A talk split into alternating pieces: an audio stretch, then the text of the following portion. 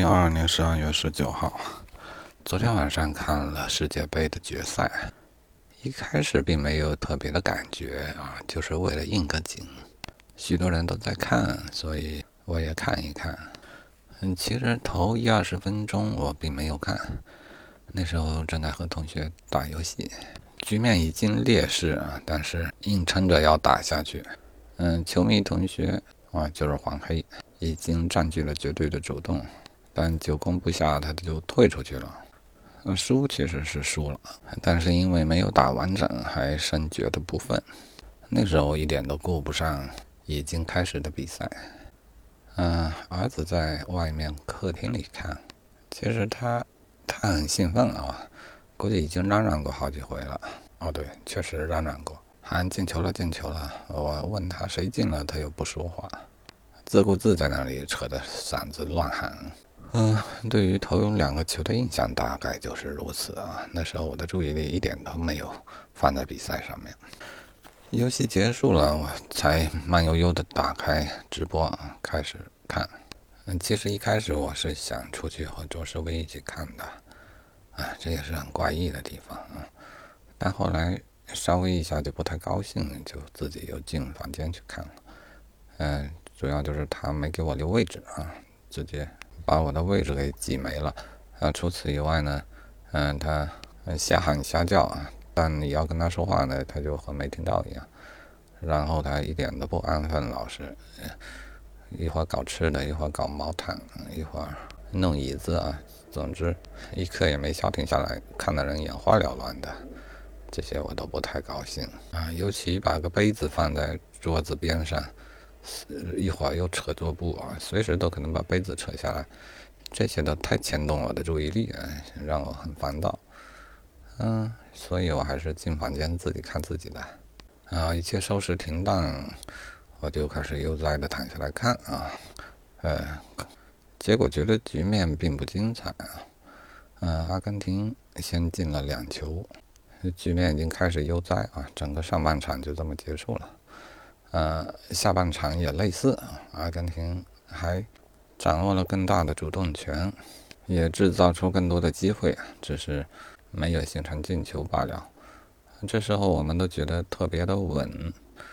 嗯，死忠粉丝张国立还在群里面已经把红包都发出来了，我也领了。大家在群里还有一句没一句的聊着，嗯，都觉得局面特别的稳啊，但是。这场决赛绝对是剧本写的最神奇的一场。它也不是说有一个特别高的高潮，而是后半程这个转折也太多了，像是一个精巧的剧本。呃，但这些转折都发生在最后的，呃，下半场的最后十几分钟。在此之前呢，有。大半场的时间都是让人觉得毫无悬念的大半场啊，因此我的注注意力也特别的涣散啊。比方说，一直注意到法国队的服装、法国队的发型。嗯，我我那时候我的感受就是，觉得法国这支球队很有时尚的味道，让我忍不住想起 LV 的广告啊。别看他们是黑人啊，他们的。造型却有一股贵族范儿，啊，至少是时尚范儿。嗯，他们的队服看似简单啊，但是其实有许多精巧的设计啊，在细节上还是很注意的。另外，他们的服装剪裁都特别的合身啊。嗯，与之相比，阿根廷就有许多球员觉得衣服比较宽松，并不算太合身。我我都。认为法国队每个球员的衣服应该是量体裁衣的啊，他们每个人都有一个造型师，啊，更别说他们的发型啊，那满头优雅的小辫子，而他们的队员身体素质显然比阿根廷更好，也都有着完美的身材啊，啊，一些球员还特别的高大，虽然是黑人，但他们的造型让我觉得。优雅，优雅，啊，他们的体质，他们的身体，又给我一种高贵的感觉啊！我也不知道他们咋弄出这样的感觉来的。和他们相比呢，阿根廷就像一个草根的球队，嗯，大部分都纹身啊，好像流氓混混啊。但事实上，这场球必须承认是阿根廷踢得更好，阿根廷更拼，阿根廷更积极主动，而法国队就自只顾自己在那边优雅了啊。前面大半场，哎，没有看到姆巴佩的发挥，估计是阿根廷的战术上有针对性的设计。随着时间的推进啊，大家觉得这个局面越来越稳，都都认为，呃，剩下的时间就是欣赏比赛、感受比赛啊，而不用考虑胜负的事情啊。但是风云突变，哎，短短的九十多秒啊，姆巴佩连进两球。一球是点球啊，嗯，然后快速的一个反击啊，又是姆巴佩踢进了漂亮的一球，速度快到阿根廷的球迷都没有来得及震惊，就连续的震惊了，然后整个局面可就急转而下了。这样的局面对球迷的打击都相当大啊，更不要说场上的阿根廷球员，呃，所以最后的那些时间呢，法国队。完全占据了主动，他们也打算在所剩不多的时间里面直接结束比赛啊，而且刚好气氛也烘托到这了啊，气势也打出来了。最后的时间里面搞得阿根廷球门前险象环生，嗯，张国辉在群里都哑火了。不得不说这场比赛实在是太刺激了，而最后的这些时间，观众以及阿根廷球员终于紧张起来了。但是紧张起来并没有结果，只是空紧张。然后比赛进入到加时赛，嗯，这时候我加时赛开始的时候，我的感觉就是哇，可算又可以心情又可以得到一些平复，可以缓一缓，因为比赛并不是随时结束的，好歹也得打完这三十分钟加时，不是吗？嗯，或许这种心情上的平复对阿根廷也是有帮助的。较之最后那一小段时间，阿根廷慌乱的感觉呢，加时赛时可以感觉到他们的进攻和防守又重新组织起来了。嗯，终于啊，阿根廷进了一球，梅西进了一球。这个时候进球精不精彩，都已经没人顾得上去感受了。唯一的想法就是，阿根廷终于还是能赢啊！只要再守住这十几分钟就好。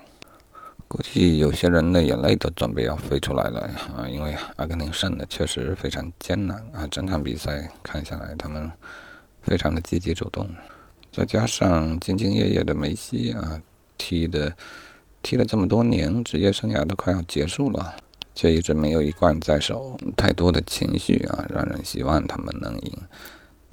但这场比赛就是这样，当你认为他稳赢的时候，他突然就出现了危机。当你还来不及体会这个危机的时候，局面又被拉平。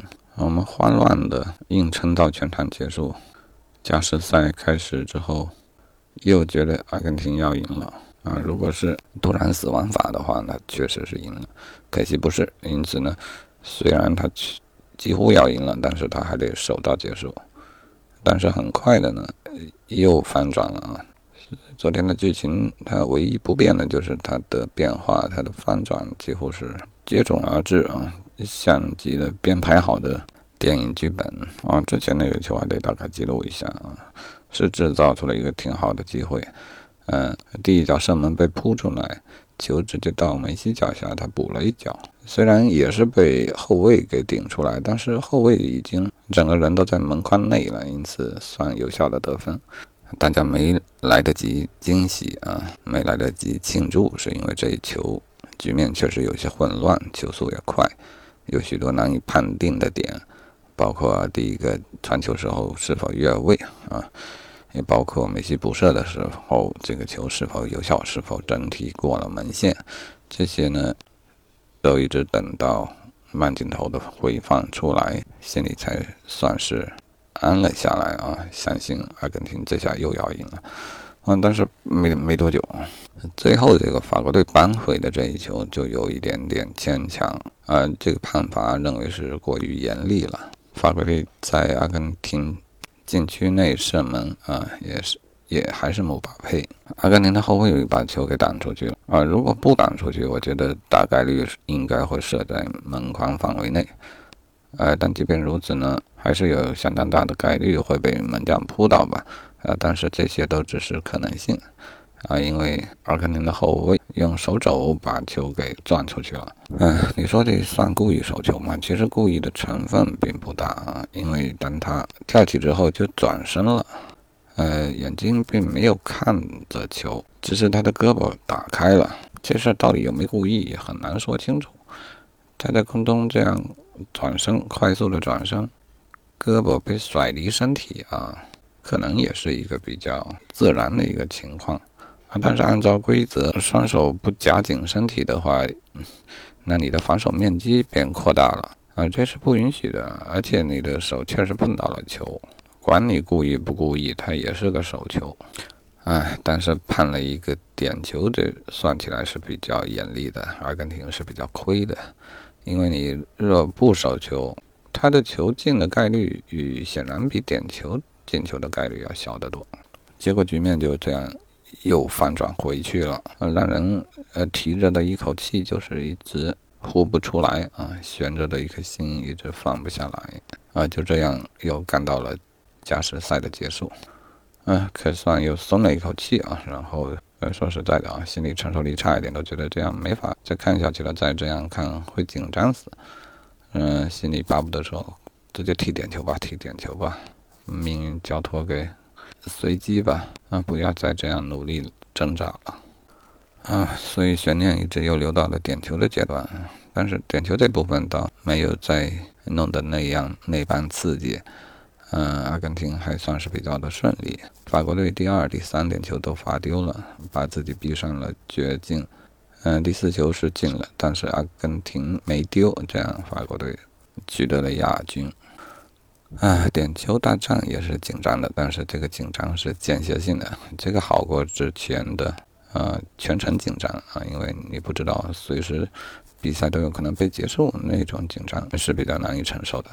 而点球呢，也就是踢出的那一下子，那个短暂的瞬间啊，紧张才会达到高潮，所以它紧张的时间是短暂的，而且紧张的人呢。也是少的啊，我指的是队员啊，真正紧张的当然是守门员和踢球那位。对于其他人呢，也可以得到一点放松。除了射门那一下，其他的时间呢，所有人也都可以得到放松啊啊。总之，这个比赛就这样结束了。它像个高节奏的商业电影一样刺激啊，虽然它当然不可能是被写出来的剧本，嗯，但是。踢着踢着就踢成这种剧情，我觉得是更加难得的事情了。所以这一次的世界杯的决赛一定会成为一个经典的决赛。双方踢的都不差，都有很精彩的发挥啊！而且这个剧本呢，其实对于大家来说都是比较可以接受的一个剧本啊。阿根廷需要一个冠军啊，于是他拿到了。梅西需要一个世界杯的冠军，啊，他也在退役前拿到了。姆巴佩也不是毫无收获啊，他整场比赛进了三球，点球大战点球不算，他就进了三球，上演了帽子戏法，啊，也平还是破了一些记录啊。这个对于他个人，对于他射手的身份呢，也是一个很大的成功，没有什么。太不满意的地方，你不然你和梅西呃不是和 C 罗比一比，应该高兴的很了啊。若要说输家，那就是法国队啊，这个卫冕的冠军没有卫冕成功。但是这个事儿，估计法国人是比较淡定的啊，包括法国的球员也是比较淡定的啊。他们对于这个冠军，觉得没有像阿根廷队那一般强烈的渴望啊，因此冠军给了更加渴望的阿根廷队。啊，这似乎是一个最好接受的结局啊，因此这个剧本的结局呢，算是比较照顾到各方各面的一个喜剧性的结局。